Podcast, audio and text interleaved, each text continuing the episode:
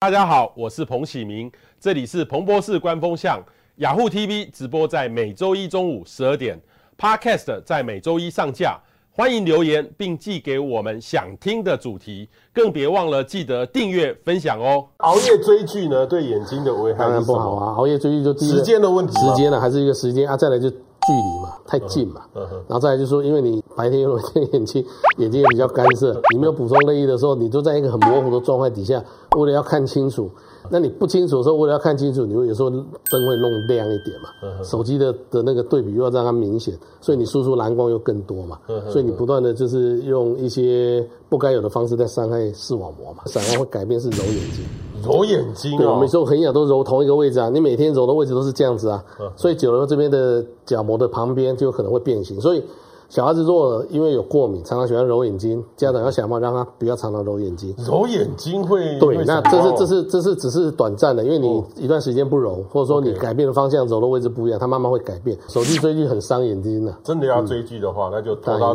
大荧幕，大荧幕还是电视好了，投到投到投到大投到大电视大电视去看。对对对，晃动的时候哈，就是我们会去追嘛，我们我们会去 pursue，就是会去追那个物体的，我们焦距会改变嘛。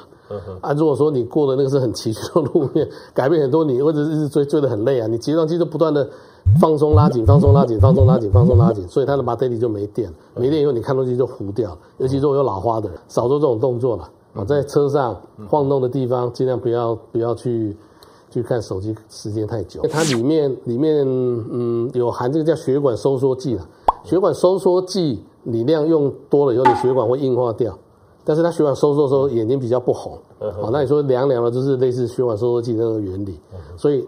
眼睛凉的时候，血管就会收缩，所以看起来比较不红。可是久了，你的血管可能会受伤，要看现场的灯光。对，你要做做一个就是正确的一个对，比如像我们现在这个灯这么亮，你这样不好用的时候，你就要转方向，你不要直接跟它对面。亮度太低，有时候这个东西看不清楚，你反而眼睛很容易疲劳。把手机哈调成那种黑屏模式，这个会比较好。黑屏模式就是对比会好一点嘛？对对对，所以我的手机我是晚上它自动会变黑屏，你可以设定。白天因为还是很多东西要看彩色了，那晚上的话就是说你把它变黑屏，就是看东西你看到你要的东西就好。人工泪液它为了要保存，它会加防腐剂，这一点的药水都是防腐剂，有了以后可能对防腐剂过敏。人工泪液可以长久的用，但是长久用人工泪液。你最后如果是不需要产生太多的副作用，你一定要找没有防腐剂的人工内衣。Okay. 有些那种一小支一小支透明的那个不会有防腐剂，可是如果它里面没有明显的这个玻尿酸，说它点 OK 了，但是可能持久性不够。洗可以了，就是说你当时你用清水都可以了哈，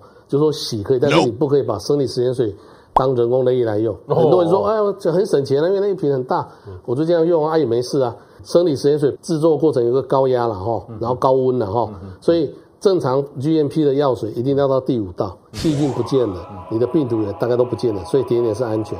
那生理食盐水它只要求到第三道，所以它的阿米巴原虫是杀不死的，细菌不见了，但是病毒可能一半量还在。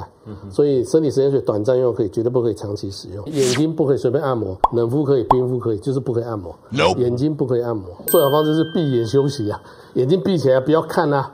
不要看了、啊，就是这样子啊，但是很难啊，嗯、所以我们一定要找一定的方式，说你用一段时间要让它休息，强迫休息一段时间，所以才要五五的那个一个小时切了，最容易是一个小时五十五分钟就休息五分钟，不一定了，就是说老花会让你看东西，就是说看近看远会比较吃力的，对。但是如果说你靠了眼睛都还看不清楚，那就白内障了。花眼可以用雷射？可以啊，可以啊，可以啊，可以啊。